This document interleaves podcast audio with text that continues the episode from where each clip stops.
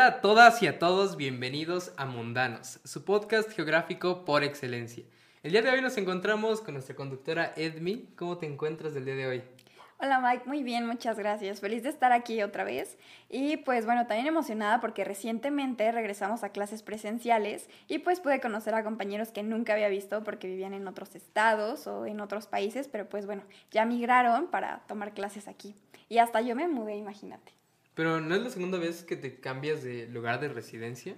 Sí, de hecho sí es la segunda vez. La primera fue por razones de trabajo de mis papás. Vaya, pues fíjate que se relaciona bastante con el tema que vamos a tocar el día de hoy, pues qué bueno que lo mencionas. Sí, justo, mundanos, porque hoy vamos a hablar acerca de migración. Veremos qué es la migración, cuáles son los tipos que existen y también qué investigaciones geográficas se realizan en torno a este tema. Explicaremos cuáles son estos tipos y cómo se han visualizado en el territorio mexicano. Y además revisaremos algunos de los flujos migratorios más relevantes, no solo en este país, sino en el resto del mundo. Y también tendremos una entrevista con un investigador que realiza eh, trabajos en torno a este tema. Pues bueno, montanos, para ir entrando en el tema, ¿qué les parece si empezamos por definir qué es la migración? Y para esto tengo una pregunta, Mike. Si cambio de residencia, ¿me considero un migrante?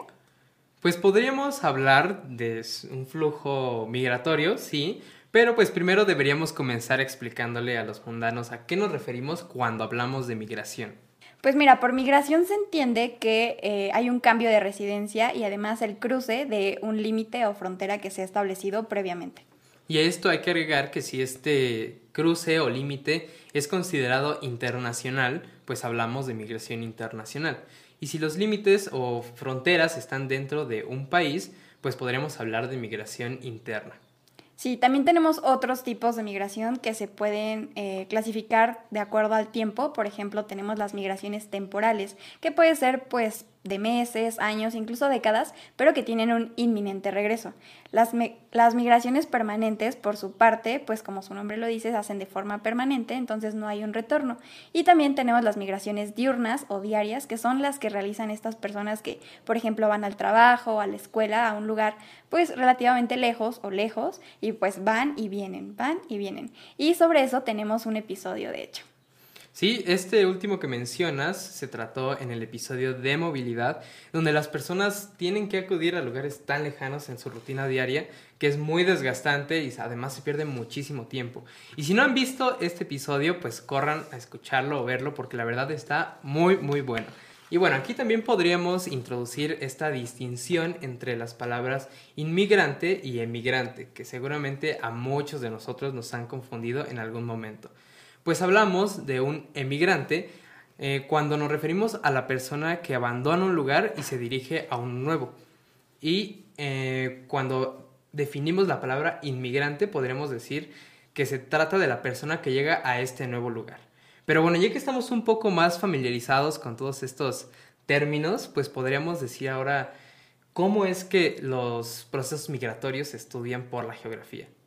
Pues esa es una gran pregunta y la verdad es que la migración es un fenómeno propiamente geográfico porque implica el desplazamiento por el territorio y en este desplazamiento se dan pues muchos procesos, muchas transformaciones de diferente pues naturaleza. Y también podríamos decir que la geografía es la ciencia que mejor enriquece los estudios sobre migración, debido a que la migración es entendida como un proceso multiescalar que quiere decir que se puede visualizar ya sea desde la escala local hasta la nacional, regional o incluso mundial. Y esto pues también incluye que los eh, procesos o transformaciones espaciales se puedan visualizar o tener efectos a diferentes escalas, ¿no? ya sea en menor o mayor medida, pero ahí, ahí están.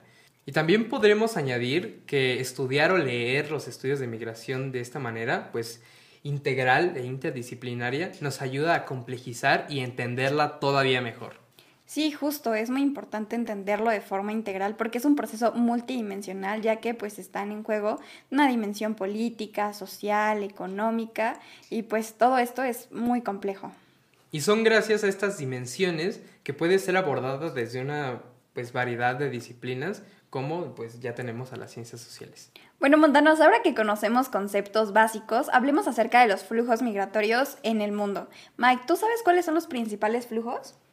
Pues mira, tenemos varios y principalmente son relevantes por el flujo de personas o de migrantes que lo conforman. Pero se han distinguido algunos patrones y un ejemplo de estos es el que encontramos en África del Norte, donde hay un aumento de inmigrantes provenientes de Asia, principalmente de Irak y Siria, quienes no pueden permanecer más en sus lugares de origen debido a que se vive una situación bélica desde hace más de seis años de conflicto.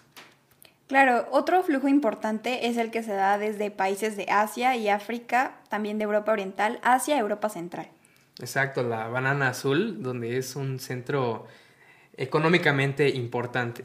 Y no podemos dejar de lado que en nuestro país también tenemos un flujo bastante relevante y consolidado, donde millones de personas, que no solamente son mexicanos, sino también eh, personas migrantes provenientes del norte de América Central, pues dejan al lado pues todo lo que tenían, dejan detrás su país con tal de buscar mejores oportunidades, mejores condiciones laborales y de vida. Pues básicamente el lugar que dejaron a causa de las crisis económicas pues se ven muy afectados por la delincuencia, por la inseguridad y por el desempleo. Sin duda, seguramente ya llegaron a ver alguna de estas de alguna de las expresiones de este flujo migratorio. Por ejemplo, en los años recientes hemos visto videos en redes sociales, fotos de estas grandes caravanas que se organizaron de migrantes, pues queriendo cruzar las fronteras. Y es muy interesante, pues, cómo se debieron haber organizado para salir de sus países, porque realmente son flujos masivos. Y qué bueno que lo traes a la mesa porque en este año, en 2019, un grupo de compañeros y yo pues tuvimos la oportunidad de entrevistar a algunas de estas personas migrantes, quienes nos contaron pues un poco sobre la situación de sus países de origen, cuáles eran los motivos por los que salían de, de ahí y pues los motivos son bastante fuertes como para que dejen todo atrás y salgan solamente con las ganas de encontrar pues una mejor vida. Y obviamente pues tuvimos la oportunidad de, recabar suficiente información y obviamente pues no se podía ir a la basura, ¿no? Y es así como resultó el siguiente mapa. Y bueno, es por estos flujos migratorios que tenemos a bastantes conocidos o familiares en otro país. Y uno de los ejemplos más sobresalientes es Estados Unidos, el país del que ya habíamos hablado, ¿no? Que varios nos cuentan seguro que tienen tíos en el, gabacho. del otro lado. del otro lado, exactamente. Y bueno, por lo menos el corredor de México, Estados Unidos, fue uno de los más importantes y en 2020 eh, significó pues el corredor migratorio más, más relevante con el 3.9% de la migración mundial, que se traduce a 10.9 millones de personas. Y este corredor también es muy importante en cuestiones económicas porque representó, por ejemplo, en 2021, alrededor de 50 mil millones de dólares. Las remesas son muy importantes porque, por lo menos la cifra que mencionas, en 2021 significó el 3.8 del PIB nacional, lo cual quiere decir que pues también seríamos económicamente dependientes de estas remesas. Sí, sin duda las remesas juegan un papel bien importante a nivel familiar para poder suministrar bienes y servicios básicos, pero también es de suma importancia a nivel comunidad. ¿Comunidad? O sea, ¿qué, tiene que ver la comunidad entonces en las remesas? Pues bueno, es que el ingreso de estas remesas eh, aportan o ayudan a la economía también local y a mejorar las condiciones de vida que se dan a esta escala. Pues entonces quiere decir que los migrantes no solamente tienen la responsabilidad de proveer de mejores condiciones e ingresos a sus familiares, sino también de mejorar la situación local de sus países de origen, ¿no? Que pues esto en teoría le correspondería al, Estado. Al gobierno local, exactamente. Pero pues también a esto hay que añadir que si la migración se sigue tratando como una actividad indocumentada, pues también seguirán existiendo estas precarizaciones laborales, además de pues todos los peligros y amenazas a los que están sujetos los migrantes al no tener documentos en ese momento. Y pues bueno, para seguir aprendiendo del tema, vayamos a la siguiente entrevista con el doctor Guillermo Castillo.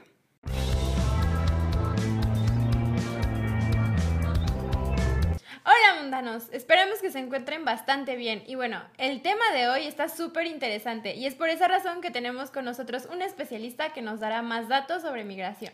Así es, Alo. Ah, de hecho, como tal como ya se mencionó, hoy contamos con la presencia del doctor Guillermo Castillo Ramírez, quien es investigador del Instituto de Geografía y sus investigaciones van acorde al tema de migración. Así que tendremos el honor de realizarle varias preguntas. Buenas tardes, doctor. ¿Cómo se encuentra el día de hoy? Bien, contento de estar con ustedes, mano. Qué gusto saber que se encuentra bastante bien. Y sin más por el momento, mi compañero Faust hará la primera pregunta. ¿De qué manera se modifica el espacio y su dinámica en los procesos migratorios, tanto en los territorios expulsores como receptores? Eh, mira, esta es una buena pregunta, sobre todo porque eh, los procesos migratorios en general tienen que ver justamente con, eh, digamos, los más estudiados, las migraciones internacionales irregularizadas, tienen que ver con una serie de necesidades de ciertas poblaciones que no están resueltas o con contextos muy adversos que no, que no son vivibles ya y por las cuales tienen que salir, ¿no? Entonces, en términos de, los, de la producción de contextos de expulsión, lo que encontramos son condiciones muy adversas de vida, ¿no? Este, donde no, generalmente están vinculadas a cuestiones económicas, en términos de no hay suficiente eh, oferta de trabajo, no hay condiciones adecuadas para posibilidades de desarrollo socioeconómico dignas y no hay este, salarios dignos, ¿no? Estoy sintetizando mucho. En el caso de los territorios expulsores o de los, perdón, de los territorios receptores o de los países de destino, lo que encontramos es justamente una dinámica contraria. Cuando encontramos sobre todo migración irregularizada de corte económico, lo que acontece es que estos migrantes se insertan en nichos laborales específicos que tienen una alta demanda de, de fuerza laboral, ¿no? Esta fuerza laboral no la, no la puede eh, resarcir o cumplir o llenar las mismas poblaciones de estos países, generalmente países de, de, economías de altos ingresos, y entonces tienen necesidad justamente de trabajadores de otros sitios, ¿no? Por, las, por los mismos comportamientos sociodemográficos de estos países eh, receptores, ¿no? Pero lo que encontramos efectivamente es eso, un complejo proceso donde la migración reconfigura eh, los procesos territoriales tanto en el origen como en el tránsito y en el destino. ¿De qué manera pueden clasificarse los procesos migratorios según el motivo que los origina? Sí, efectivamente, los procesos migratorios se pueden clasificar de acuerdo a las causas de la migración. Y aquí hay diferentes, eh, digamos, clasificaciones. Está desde las migraciones por causas económicas, ¿no? De carácter económico, generalmente vinculados a lo que tiene que ver con salario, acceso al empleo, a niveles de desarrollo socioeconómico, hasta otras que tienen que ver, por ejemplo, con contextos de violencia, ¿no? Que obligan a salir a, la gente de manera súbita. En este sentido, eh, dentro de los estudios de la migración hay distintas propuestas teóricas. A mí una de las que me parece importante es la de migración forzada, porque lo que alude es justamente a procesos en los cuales los migrantes se ven forzados a salir, ¿no? Por una de razones que no dependen de su voluntad y que, sobre la cual no tienen control. Esta puede ser, por ejemplo, desde el nivel de los salarios, desde la oferta del trabajo, en el caso más, repito, de, una vertiente económica, hasta contextos que tienen que ver con amplias eh, dinámicas de violencia generalizada, ¿no? El caso de los migrantes, por ejemplo, hondureños o salvadoreños que tienen que salir por las amenazas a su integridad física de parte de la Mara Salvatrucha o de otras organizaciones del, del crimen organizado, ¿no? La ventaja de este tipo de dispositivos teóricos, la migración forzada, es que te permite no solo hacer un recuento en términos de cuáles son las causas que obligan a la gente a ir, sino también cuáles son los procesos de exclusión y violencia que en el origen, en el tránsito y en el destino enfrentan de manera eh, eh, multifacética por diversos actores, el Estado, grupos criminales o agentes particulares. ¿Cómo es el proceso de reinserción de las comunidades indígenas y cómo se puede definir una ciudadanía fallida? Ah, muy bien. Mira, en términos de los procesos de inserción, eh, sobre todo en países de destino, estos son bastante complicados porque en general uno tiende a pensar que el proceso de inserción privilegia sobre todo la dimensión económica, es decir, que llegue y que tenga que acceda a un trabajo y que genere una serie de beneficios en la medida en que realiza ese trabajo pero lo que encontramos es que los migrantes son sujetos íntegros, humanos, en términos de que tienen diversas necesidades. Entonces, una cosa es la dimensión económica, pero otras tendrán que ser la sociocultural, la política. Y ahí sí encontramos que los procesos de integración son muy diferenciados y que además en general tienen procesos de exclusión, ¿no? Son pocos los países de, las, eh, digamos, de las economías fuertes de altos ingresos que realmente tienen políticas de integración, y la integración es un término muy complejo también, o que tienen políticas que permiten que los eh, migrantes tengan acceso a esta múltiple serie de derechos, ¿no? Culturales, económicos, políticos. En este sentido, eh, lo que encontramos entonces es que los mismos migrantes forman una serie de redes, en diferentes casos, los migrantes forman una serie de redes para tratar justamente de resolver esa serie de necesidades que no necesariamente las cubre el país de destino, ¿no? Ya sea de orden cultural, de orden social, de vinculaciones familiares, ¿no? Y la cuestión de, eh, de la ciudadanía fallida sí es un tema, me parece muy relevante por varios motivos. Porque lo que acontece es que estamos acostumbrados a pensar en términos siempre de la figura del, del Estado-nación y de los ciudadanos. Y en el caso del migrante lo que tenemos es un trabajador, ¿no? Que genera una serie de derramas económicas muy importantes, pero que se le dan una serie de derechos bastante coartados o limitados, ¿no? Entonces, sin duda habría que pensar en esquemas eh, de participación social y político mucho más amplios que no necesariamente tengan que ver con eh, las dinámicas clásicas de la ciudadanía. Esto sí es una deuda pendiente y que además se articula bien con esta demanda permanente de que se respeten sus derechos humanos en cualquier sitio. O sea, que se respeten los derechos humanos de los migrantes en cualquier sitio en el que estén, ya sea en su país de origen, el país de tránsito o el de destino. ¿Qué riesgos enfrentan los migrantes que cruzan el territorio mexicano de sur a norte? Eh, mira, acá también hay múltiples riesgos. Me voy a centrar sobre todo en las poblaciones del norte de Centroamérica. O sea, estamos pensando en Honduras, El Salvador, Guatemala y sobre todo aquellos que viajan, eh, que transitan el país de forma irregularizada, es decir, sin documentos migratorios, ¿no? Y aquí sí nos encontramos justamente con un, con un proceso complejo de exclusión que tiene que ver desde la forma en que salieron de su lugar de origen, ¿no? En la medida en que salen de manera muy abrupta, sin documentos, a veces sin mucha información, cuando transitan en México, eh, hay una situación que ha acontecido desde hace varios años y que es muy cuestionable y problemática, y es la siguiente se asume que por no tener documentos están en alguna situación de eh, comisión de un delito. Lo cierto es que no tener documentos migratorios es una falta administrativa menor y no tendría que ser concebido como un proceso eh, delictivo en sí, ¿no? Y entonces, en este sentido, la falta de documentos y su condición migratoria específica lo que hace es que sean propensos a sufrir una serie de agresiones y de violaciones de sus derechos humanos por múltiples actores, desde el crimen organizado en sus diferentes vertientes hasta ciertas instituciones del Estado o algunos grupos de particulares, ¿no? Los riesgos pueden ser diversos, pueden ser, eh, sobre todo los más comunes es el robo y la extorsión, ¿no? Es decir, todo aquel dinero que estas redes pueden obtener de los migrantes, ¿no? Que son vistos como mercancías, hasta delitos muy, muy agudos, ¿no? Como la privación de la libertad, el secuestro, agresiones sexuales, ¿no? Sobre todo a mujeres y niños, eh, o el homicidio y las lesiones y agresiones físicas. Tenemos ahí un panorama muy, muy diverso, pero los dos más frecuentes, repito, son los que tienen que ver eso, con el robo y la extorsión, sin negar que los otros acontecen y que también son muy, muy graves. Y en este sentido sí tenemos que eh, México se ha convertido en un territorio de absoluta desprotección y recientemente de abierta contención migratoria, ¿no? Donde eh, los, los migrantes tal cual están expuestos a esta serie de, de violencias que describía. ¿De qué manera o por qué medio se lleva la organización de una caravana migrante? Ah, mira, la idea, la, la, el proceso de las caravanas migrantes es muy interesante. Lo contextualizo brevemente. Ya había experiencias previas de caravanas migrantes desde inicios de la década pasada, del 2010, sobre todo con eh, aquellas que eran muy poco numerosas de familiares o de gente vinculada a migrantes desaparecidos. Estaba el Via Crucis migrante y estaba el Via Crucis de, la, de las madres de migrantes desaparecidos. Estas caravanas eran más, muy, mucho, mucho más pequeñas, pero fueron un claro antecedente.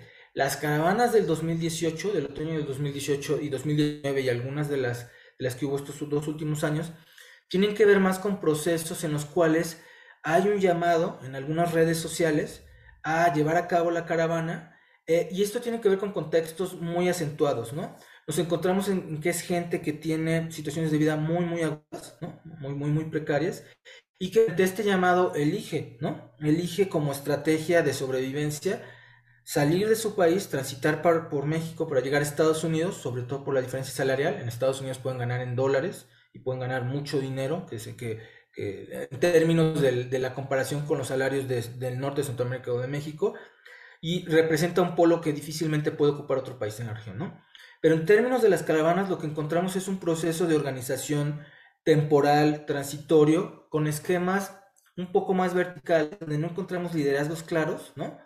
Eh, no tiene tampoco el esquema clásico de un movimiento social, pero donde encontramos que lo que une a esta gente son una necesidad de tener otro, eh, otra, otra condición de vida y que consideran que la pueden obtener en Estados Unidos, ¿no? Entonces, este motivo en común los une y justamente para hacer, para llevar a cabo este tránsito de manera eh, más segura, menos expuesta a procesos de violencia, eh, se usa la caravana como una estrategia de visibilidad que lo que hace es que sean mucho menos susceptibles a que, el, por ejemplo, el crimen organizado u otras redes criminales y delictivas los agredan, ¿no? Este, los, vulneran sus derechos humanos, ¿no? Entonces, de eso se trata, ¿no? De una estrategia, otra, distinta como había venido siendo la migración en, en, años previos, recuerden, o sea, era una migración muy numerosa, pero en pequeños grupos de forma clandestina a través de diversas rutas. En el caso de las caravanas hay un objetivo como con ellos, que es eso, ¿no? Acceder a otro nivel de vida, consideran que está en el norte, eh, y desarrollan esta serie de estrategias, ¿no? Aquí quizás también habría que decir que mucho de lo que acontece con las caravanas tiene que ver también con el papel que juega México en términos geopolíticos de Centroamérica y de Norteamérica y sobre todo de la agenda antiinmigrante norteamericana, desde Trump hasta la actual, la actual aparentemente no, pero de facto es, muy, es bastante efectiva, y que tiene que ver con contener estos grupos, ¿no? Pero lo que hay que asumir es que son eh, grupos poblacionales con condiciones muy, muy adversas, que en sus países no están encontrando las condiciones de vida, no digamos deseables, ni siquiera dignas o de sobrevivencia, ¿no? Entonces, solo eso, reconocer que la caravana es una forma, las caravanas migrantes son una forma de enfrentar esas, esas adversidades, ¿no? Poniendo en el eje la capacidad de remontar estas dificultades que tienen los migrantes. Muy interesantes todas sus respuestas, sin duda alguna aportan muchísimo a este podcast. Y bueno, doctor, ¿le gustaría agregar algo más? Eh, pues, o sea, esta es una, me parece que esta iniciativa, la de los podcasts y el proyecto en general es un proyecto bastante acertado. Ah, una, cuestión clave me parece del, proceso de producción científica que, que, hacemos en la UNAM, en la facultad, en el Instituto, en la Escuela Nacional de Ciencias de la Tierra, tiene que ver no solo con producir, este, crear conocimiento, construir conocimiento, sino con difundirlo, ¿no? Y traducirlo a lenguajes que sean mucho más accesibles. Y bueno, aplaudo esta iniciativa y ojalá y se replique, ¿no? Mucho más. Felicidades, qué bueno que andan en esto. Bueno, doctor, hemos llegado al final de la entrevista del día de hoy, así que agradecemos enormemente su presencia y sus respuestas que seguro a los mundanos les podrán abrir un nuevo panorama acerca de las migraciones. Hasta luego. Y luego, ¿qué crees, Alo? ya entrando en estos temas, ayer estaba eh, como loco buscando datos porque pues, me, me, encantan estos temas. Y encontré básicamente algunos que son un tanto padriuris. A ver, Faust, cuéntanos qué datos encontraste. Bueno, primero que nada, en los últimos, eh, eh, en un, lapso de 40 años que va de 1960 a 2000, la población migrante ha incrementado notablemente. Además, hay una mayor proporción de hombres que de mujeres, pero esta diferencia no es mucha. Y también, por otro lado, eh, la mayor población migrante se concentra en el grupo de edad de 20 a 59 años. Creo que a esos datos hay que sumarle que los países, los principales países de destino de los migrantes son Estados Unidos, eh, Reino Unido, Alemania y Rusia. Por otro lado, los principales países expulsores de migrantes son India, China, México, Siria y Rusia. Oye, pero este material que estamos mencionando es algo bastante importante, ¿no? Y bueno, si a los mundanos les interesa saber más sobre estos temas, pueden consultar el Anuario de Migración y Remesas de México para 2020, hecho en colaboración entre el CONAPO, la Fundación BBVA y BBVA Research. el link de este se los dejamos en la descripción del video. También pueden consultar el Atlas de Migración que tiene la CEPAL. Bueno, eh, creo que esto ya ha sido todo de nuestra parte el día de hoy, así que nos despedimos. Esperamos se encuentren bastante bien y hasta la próxima.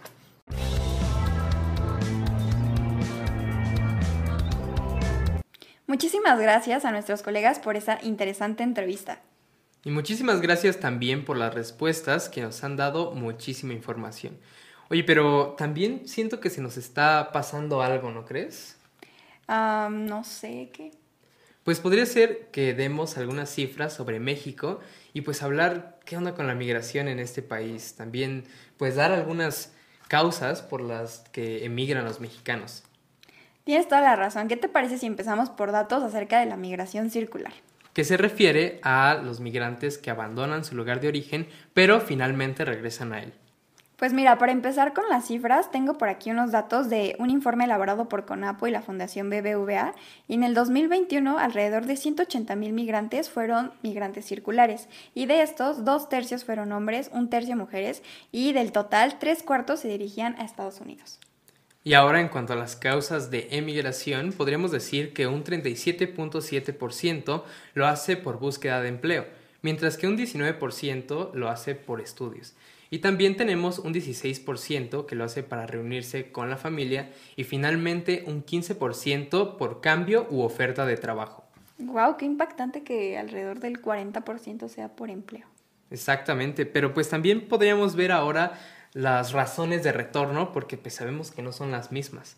Justo, y mira, según estos mismos datos, el 55.6% regresa para reunirse con su familia, lo cual pues nos habla del importante papel que juega la familia en la cultura mexicana. El 16.9% no especifica las razones y el 8.8% lo regresa por cuestiones relacionadas a los estudios. Es muy impactante pues la cuestión de la familia porque estamos hablando de que más de la mitad lo hace por esta razón y pues aquí también podremos decir que esta ya es una mayoría. Sí, y bueno, ahora hablemos un poco sobre la inmigración. ¿Qué onda con los inmigrantes? Que se refieren a las personas que se encuentran en México y que provienen de otros países. Así es, y pues mira, según datos también para 2021, alrededor de un millón provienen de Estados Unidos, lo cual representa alrededor del 65.8%. Órale, y el resto pues provienen de países como Guatemala, Honduras, Venezuela y Colombia. Y los principales estados receptores de inmigrantes son la Ciudad de México, Veracruz, Puebla y Oaxaca. Y por el lado contrario, los estados expulsores de migrantes serían en Estado de México, Ciudad de México, Baja California, Nuevo León y Jalisco. Y bueno, mundanos, esto nos deja claro que la migración es un proceso muy complejo y en el que intervienen distintas dimensiones. Y pues la geografía es una de las ciencias que por excelencia se encarga de estudiarlo. Y bueno, mundanos, desafortunadamente hemos llegado al final de este episodio. Esperamos que la información que mostramos aquí les haya sido muy útil y muy interesante y que les ayude a entender mejor estos procesos. Y pues nos vemos en el siguiente episodio. Recuerden darle like, compartirlo y suscribirse. Nos vemos en la siguiente misión en Mundanos. Geografía en tus oídos.